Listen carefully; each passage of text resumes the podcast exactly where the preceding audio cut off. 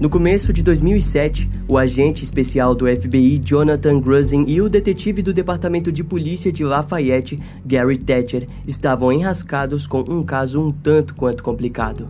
Alguns meses antes, em novembro de 2006, as agências federais e estaduais do Colorado acreditavam no envolvimento de um informante do FBI em pelo menos quatro assassinatos. A informação era no mínimo vergonhosa.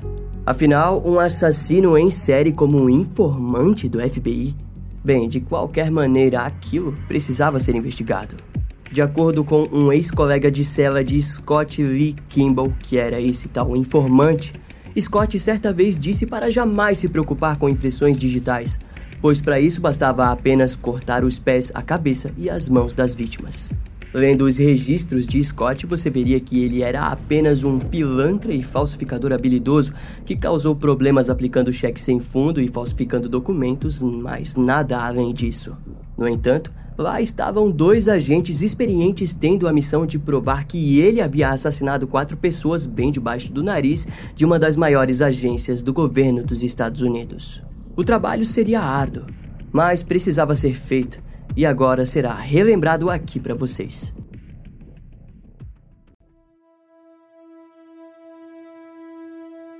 No dia 16 de janeiro de 2003, Howard e Darlene Emery se despediram de sua filha Lee Ann Emery, de 24 anos, após ela sair com seu carro em direção a uma expedição de espeleologia no México.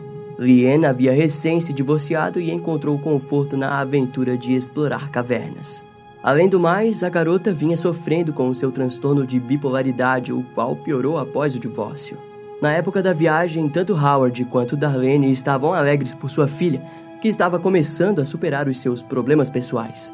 No entanto, 11 dias depois de sair de viagem, ela ligou informando que ficaria mais tempo no México. Semanas após essa ligação, porém, o xerife da cidade de Moab, em Utah, ligou para os Emery para informar que o carro de Leanne havia sido encontrado abandonado ao longo de uma estrada de terra na cordilheira de Book Cliffs. O choque da informação deixou Howard preocupado. O xerife ainda disse que ela havia sido vista pela última vez depois de fazer um check-out em um hotel de beira de estrada no Colorado. Sem saber como prosseguir, eles abriram um boletim de ocorrência no condado de Arapahoe, no Colorado. Lá, os agentes locais informaram que provavelmente Leanne havia fugido por conta própria, o que soou como inacreditável para os Emery. Naquela altura, eles já haviam sido informados que alguns itens pessoais, como a bolsa da sua filha, foram encontrados no veículo, mas mesmo assim não foi aberta uma investigação. Através de uma investigação pessoal, eles descobriram que os cartões de créditos de Leanne estavam desaparecidos. Posteriormente, conseguiram seguir uma linha de movimentação da garota através dos postos de gasolina que o cartão havia sido usado.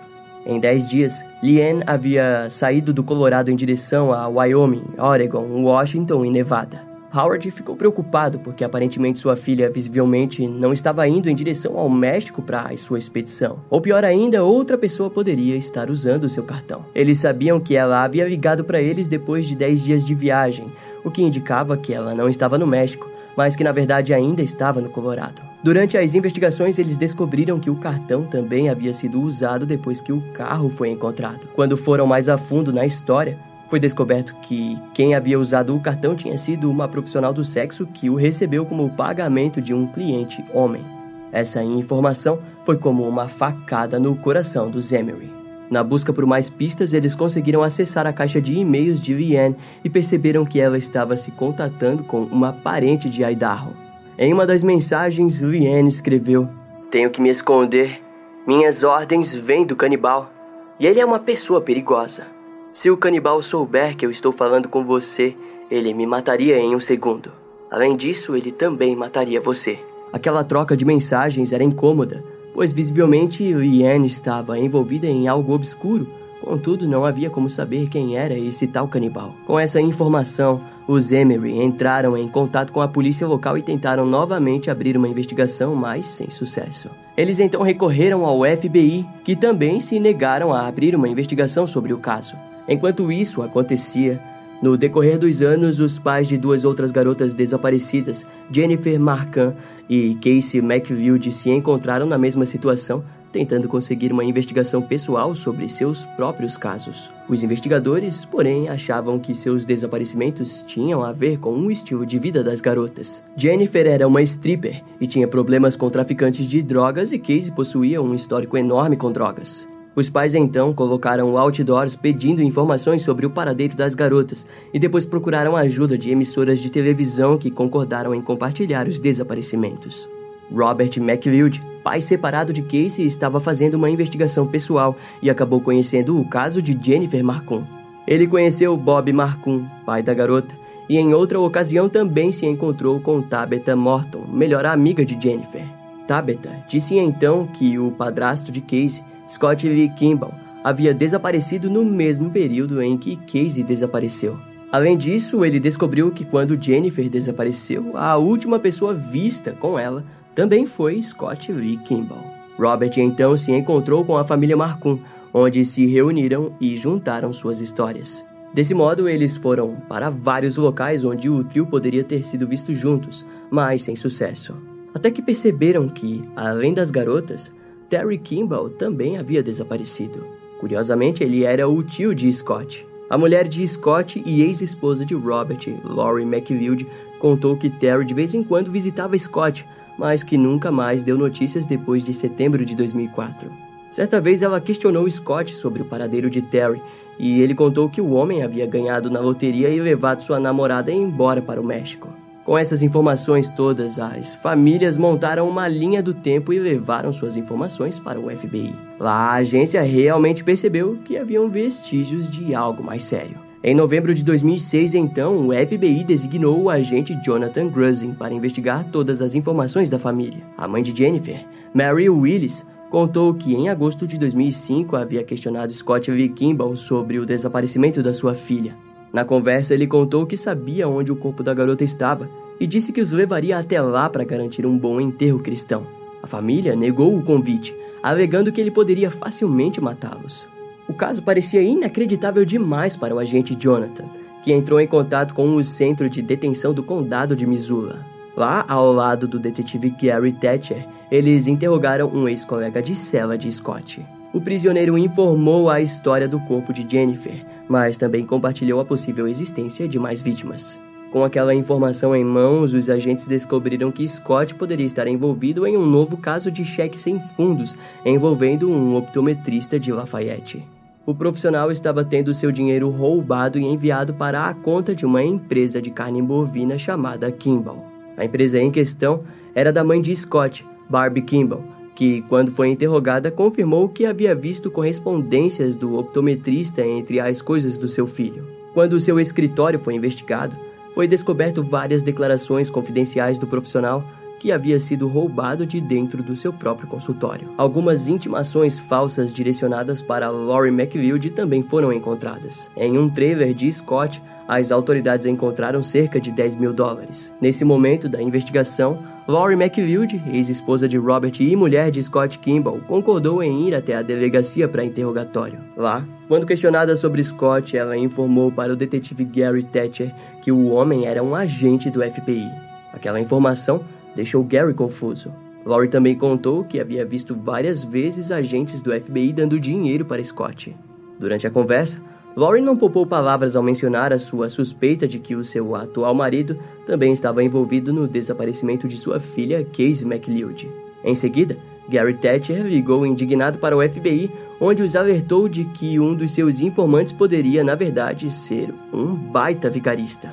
Para piorar, ele provavelmente também poderia ser descrito como um assassino em série. O complexo caso rapidamente se tornou sensível para o FBI, que exigiu que o agente Jonathan Grusin criasse um caso e prendesse Scott o quanto antes. Um mandado foi rapidamente criado e a busca se iniciou. Através da ajuda de Laurie McLeod, eles conseguiram rastrear Scott até Riverside, na Califórnia. Ele tentou fugir, mas foi seguido pela polícia local. A perseguição se estendeu por 420 quilômetros e só terminou quando a caminhonete de Scott ficou sem gasolina. Com Scott preso, Alguns dos seus itens pessoais, como o laptop, foram confiscados. Quando a equipe de análise do FBI investigou o aparelho, foi descoberto centenas de vídeos e fotos de pornografia violenta. Na maioria dos itens, as garotas vistas possivelmente eram garotas desconhecidas da internet. No entanto, algumas imagens pareciam reais. Garotas foram vistas amarradas e agredidas de diversas formas. Diante aquelas novas provas, o FBI tentou ir mais a fundo e encontrou alguém que poderia ser uma testemunha importante Lee Ann Emery. No dia 30 de outubro de 2007, o agente Jonathan Grusin ligou para a residência dos Emery e pediu para conversar com Leanne. Foi então que ele descobriu que Leanne estava desaparecida há quase cinco anos. A notícia atordoou o agente do FBI. Ele não disse nada por um tempo. Acho que foi um choque para ele que houvesse outra pessoa para adicionar à lista. Relataria Howard Emery mais tarde. De qualquer modo, na ligação, Howard finalmente pôde compartilhar sua investigação pessoal e contou ao agente sobre a existência do canibal. Com aquela informação, foi descoberto que em 2002 o ex-namorado de Leanne, Steve Holley, havia ficado preso na mesma cela que Scott. Ao que parece, Scott teria dito para que Steve informasse a Leanne que um homem chamado canibal ajudaria Steve a fugir, e assim eles poderiam se encontrar no México. Contudo, no dia da fuga, ele acabou sendo posto em confinamento por mau comportamento. Quando o agente Grusin conversou com Steve, o mesmo disse que provavelmente o canibal, ou melhor, Scott Lee Kimball, havia matado Ian. Em resposta, o agente mostrou ao prisioneiro uma foto de uma garota que havia sido encontrada no laptop de Scott. Ele confirmou que se tratava da sua namorada, Leanne. Embora as fotos fossem repugnantes, a confirmação de que uma delas pudesse ser uma vítima era uma prova vital para o caso. Quando o caso se desenrolou, Howard Emery ficou desolado. Ela estava passando por um inferno. Ela estava passando por coisas terríveis. Terríveis. Eu não preciso saber mais. Eu me sinto muito mal por não ter sido capaz de ajudá-la. Disse ele ao descobrir os horrores das imagens colhidas no laptop. Após juntar a linha do tempo, os investigadores também conseguiram conectar Leanne e Scott na área de Denver do dia 1 a 16 de janeiro de 2003. Através de recibos de motel do estado do Oregon e Washington, foi teorizado que eles estavam o tempo todo andando juntos. O laptop que foi encontrado com Scott também havia sido comprado com o um cartão de Leanne, no Colorado. O último ato dos dois juntos data do dia 25 de janeiro de 2003 em Wyoming. Eventualmente, o agente do FBI Jonathan Grusin e o detetive do Departamento de Polícia de Lafayette, Gary Thatcher, perceberam que além da repugnância do caso, também haviam vestígios de atos ainda mais hediondos por parte de Scott. Seguindo os testemunhos de outros ex-colegas de cela de Scott, o criminoso havia contado sobre um mercado de pessoas que pagariam para retirar implantes mamários ou DIL de cadáveres femininos. E dentro desse contexto, a vítima perfeita para aquele tipo de coisa era Jennifer Marcon, que possuía ambos os tipos de implantes. No fim, tudo que restava era ouvir a história pela boca de Scott Lee Kimball, que já estava mais do que disposto a contar tudo nos detalhes mais sórdidos, desde o seu envolvimento como informante do FBI até os seus crimes. Scott Lee Kimball nasceu no dia 21 de setembro de 1966 na cidade de Boulder, no Colorado, sendo filho de Barbie e Virgílio Kimball. Seus pais se divorciaram quando Scott possuía 10 anos e aquilo foi aceito com dificuldade pelo garoto. Em sua adolescência, ele acabou sendo violentado por Theodore Phaeton. O abuso acontecia quando Scott e seus irmãos viajavam nos finais de semana para a casa do seu avô, sendo Theodore um vizinho.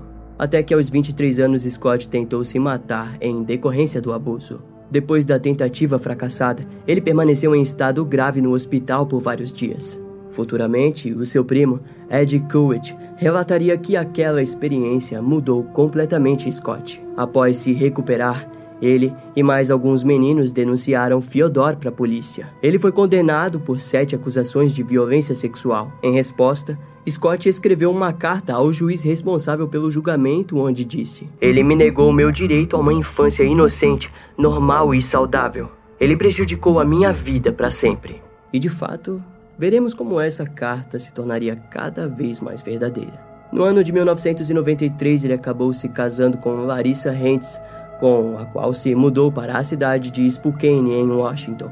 O casal teve dois filhos, mas se divorciaram quatro anos depois. Durante esse tempo, Scott passou a dar diversos golpes em pequenas empresas locais. O seu relacionamento com Larissa continuou mesmo após o divórcio, até que ela o denunciou por estupro. A polícia, no entanto, acabou desistindo do caso, mas Scott foi preso por fraude. No ano 2000, ele ganhou a liberdade condicional, que acabou violando e assim foi enviado para uma casa de recuperação em Montana. Lá, Scott decidiu fugir e roubou um caminhão, seguido de um posto de gasolina. Mais tarde, Larissa contou para as autoridades que Scott voltou para a cidade de Spokane apenas para agredir sexualmente. Com um mandado de buscas emitido, Scott fugiu para o Alasca, onde ficou noivo e assinou até 25 mil dólares em cheques falsos. Eventualmente, ele acabou sendo preso e enviado para uma prisão federal, onde conheceu os agentes do FBI que o aceitaram como informante. Por aquele motivo, Scott acabou não sendo levado a julgamento pelos seus crimes de fraude. Em seu primeiro trabalho como informante, ele contou aos agentes que o preso Arnold Flowers estava planejando o assassinato do juiz e do promotor do seu caso. Em março de 2002, os envolvidos na tentativa do crime acabaram sendo presos. Diante ao sucesso do novo informante do FBI, ele disse que poderia ajudar ainda mais. Segundo Scott, outro preso havia dito que assassinou Thomas Wallace, um promotor federal morto no ano de 2001 em Seattle. Felizes com aquela informação, Scott foi enviado para uma prisão da cidade de Littleton, no Colorado. Lá, o agente Carly Schlaff ficou responsável por Scott. Carly adoraria saber de algumas informações, então Scott contou que o prisioneiro Steve Ennis estava planejando matar testemunhas do seu caso. Logo ficou claro para Carly que Scott era o típico criminoso que só queria o melhor para si e que não perderia nada mentindo. Naquele período da prisão, então, Scott conheceu Steven Holley, namorado de Leanne Emery, o qual garantiu que o ajudaria a fugir. Mas para isso, eles contariam com a presença de Leanne. Porém, próximo ao momento da fuga, Scott contou ao agente Carly Schlaff que Steve estava prestes a pôr um plano de fuga em prática, resultando assim em sua visita à solitária. Ao sair da prisão, Scott conseguiu manipular Leanne, que perdeu a confiança em seu namorado e concordou em seguir os planos daquele que se identificava como canibal. No começo de janeiro de 2003, Scott e Leanne se encontraram e passaram vários dias roubando cheques e comprando itens como laptops com o cartão da garota. No dia 27 de janeiro de 2003, os dois foram até o Canyon Bryson, em Utah, onde subiram um penhasco. Lá, Scott fez com que Leanne tirasse suas roupas e se ajoelhasse para, em seguida, a executar com um tiro na cabeça. Mais tarde, as autoridades tentaram fazer com que Scott fosse enviado para o Alasca novamente, onde responderia por suas acusações de fraude. Contudo, o procurador John Sutters acabou concordando que os registros dos crimes seriam esquecidos devido ao seu trabalho de informante. E ao retornar para Seattle, Scott não conseguiu mais ajudar em nenhum caso. Em meados de abril de 2003, o agente Carly notou que Scott estava agitado como se sentisse desconfortável de estar junto às autoridades. Na época, era desconhecido, mas cerca de dois meses antes ele havia matado Jennifer no dia 16 de fevereiro. Suspeitando daquilo, Carly consultou o histórico pelo FBI e descobriu que Scott possuía uma acusação desconhecida vinda da cidade de Spokane. Aos poucos, a confiabilidade de Scott veio à prova e o contato com o criminoso acabou sendo cancelado. Tanto que Carly fez com que Scott fosse preso por aquela acusação desconhecida, que na verdade era apenas uma pequena violação relacionada ao seu endereço. Em uma conversa particular, Scott ficou enfurecido e disse que possuía informações sobre o desaparecimento de Jennifer Marcum. Mas como ele estava prestes a ser preso, a juíza Marcia Krieger o condenou a três meses de prisão, que acabou se transformando em três anos de liberdade condicional. O acordo fechava o seu trabalho como informante, mas ele poderia ajudá-los no caso de Jennifer. Com o caso do desaparecimento de Jennifer em mãos, Carly questionou Scott se realmente havia a chance de ela estar morta. Afinal, embora ela tivesse um histórico de se relacionar com traficantes, ele não acreditava que Jennifer houvesse sido morta por aquele motivo. Scott então contou que o traficante Jason Price havia matado Jennifer. Segundo sua narrativa, Jason havia mostrado uma fotografia do corpo da mulher e aparentemente havia jogado o seu corpo em um riacho próximo de Denver. Assim, Carly chamou a agente federal Suzanne Hallonen, que duvidou da história. Na verdade, para ela, Scott tinha mais chances de ter cometido o assassinato do que Jason Price, mas não haviam provas daquilo e o caso acabou permanecendo sob investigação. Enquanto isso, Scott aproveitou a sua liberdade condicional para se casar com Lori McLeod. Os dois haviam se conhecido em janeiro de 2003 em uma mesa de pôquer, ao norte de Denver. A mulher questionava muito sobre o seu trabalho para o FBI, ao mesmo tempo que se preocupava com sua filha, Case McLeod, de 19 anos, que fugia de casa frequentemente e que ainda lidava com o seu vício em drogas. Foi então que, em junho de 2003, Casey acabou desaparecendo. Inicialmente, Lori acreditou que sua filha havia apenas fugido novamente, mas logo começou a ficar preocupada. Em contrapartida, Scott disse que pediria para o FBI investigar e contou mentiras para Lori, informando que Casey havia sido vista com vida e bem. Nesse período, ele já havia matado ela. O casamento dele com Lori foi tranquilo durante os meses seguintes. Lori chegou até a pôr apenas Scott como beneficiário da sua apólice de seguro. Mas após um ano de casamento, em julho de 2004, Scott quase não parava em casa. Além do mais, passou a ser abusivo com o filho mais velho de Lori, Justin McLeod.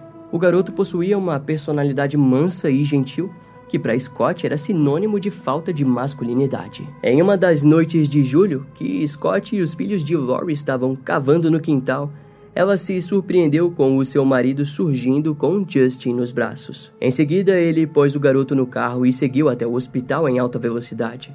Mais tarde, quando Lori chegou no hospital, ela foi informada que Justin havia caído do veículo. Scott explicou que Justin tentou abrir a janela do carro, mas se enganou abrindo a porta e caiu.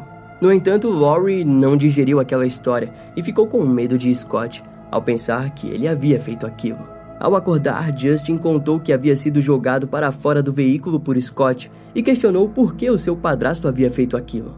Após o evento, o tio de Scott, Terry Kimball, veio do Alabama para ajudar nos cuidados da casa devido à recuperação de Justin. Laurie, porém, não gostava nem um pouco dele, principalmente porque bebia demais e costumava andar pelado pela residência. Terry havia recentemente brigado com a sua esposa Karen Johnson e por aquele motivo havia sacado todo o dinheiro deles e fugido para o Colorado. Em pouco tempo, Scott e Terry começaram a discutir, até que o homem acabou partindo. Mas a história era peculiar. Scott contou a Lori que ele havia fugido para o México depois de ganhar na loteria. Porém, a esposa de Terry, Karen, nunca mais ouviria falar do seu marido. Em setembro de 2004, Lori e Scott foram para um acampamento de lua de mel na área de Kremlin. Com aquilo, ele conseguiu fazer com que o casamento durasse quase mais um ano, mas Lori acabou percebendo que não dava mais. Além de tudo, ela também suspeitava de traição e Scott começou a acusá-la de violência doméstica. Aquela brincadeira fez com que Lori fosse duas vezes para a delegacia. Esgotada com o relacionamento, Scott acabou sendo expulso e foi morar na cidade de Lafayette com uma namorada. Ele conseguiu a convencer a lhe dar uma arma de presente, mas depois que a ganhou, Scott simplesmente desapareceu, sendo então localizado mais tarde em Riverside, na Califórnia, pela polícia. O primeiro passo para a promotoria foi fazer um acordo onde Scott se declarou culpado das acusações de assassinato em segundo grau de Terry Kimball, Jennifer Marcum, Leanne Emery e Casey McLeod. Em resultado do acordo, Scott ajudou nas buscas pelo corpo de Leanne, que foi encontrada no dia 11 de março de 2009, ao sudeste de Utah. Em 29 de junho do mesmo ano, os restos mortais de Terry Kimball foram encontrados em uma região afastada em Vail Pass, no Colorado. Os restos mortais de Casey McLeod foram encontrados um ano antes, em setembro de 2008, mas seria apenas em 2009 que sua identidade foi confirmada formalmente. Entretanto, os restos mortais de Jennifer Marcum jamais foram encontrados. Investigações posteriores apontaram para a localização do corpo entre o caminho de Denver e Las Vegas, mas não houve sucesso nas buscas. No dia 8 de outubro de 2009, Scott Lee Kimball foi condenado a mais de 70 anos de prisão pela confissão dos assassinatos. Após alguns anos, o Departamento Correcional do Colorado confirmou a data de liberdade de Scott para o dia 27 de julho de 2056. Se isso ocorrer, o assassino em série ganhará liberdade aos 89 anos. Enquanto isso, atualmente ele está preso na penitenciária dos Estados Unidos em Coleman, na Flórida. Ainda hoje, o caso de Scott passa batido nos estudos de true crime. Afinal, quem poderia imaginar um assassino em série como informante do FBI? Isso ocorre porque apenas estudiosos e escritores dão atenção a esse caso. E bom, não há como culpar o FBI. Um caso como esse não é algo que dá orgulho de relembrar. Esse caso vai ficando por aqui. Eu espero que você tenha gostado. Não esquece de me seguir nas outras redes sociais. Meu Instagram é brian.m com dois M's, E-M-M-E. E não deixe de conhecer o meu canal no YouTube com os episódios mais recentes que irão demorar um pouco mais para vir aqui pro podcast. Eu vou ficando por aqui, até a próxima e tchau.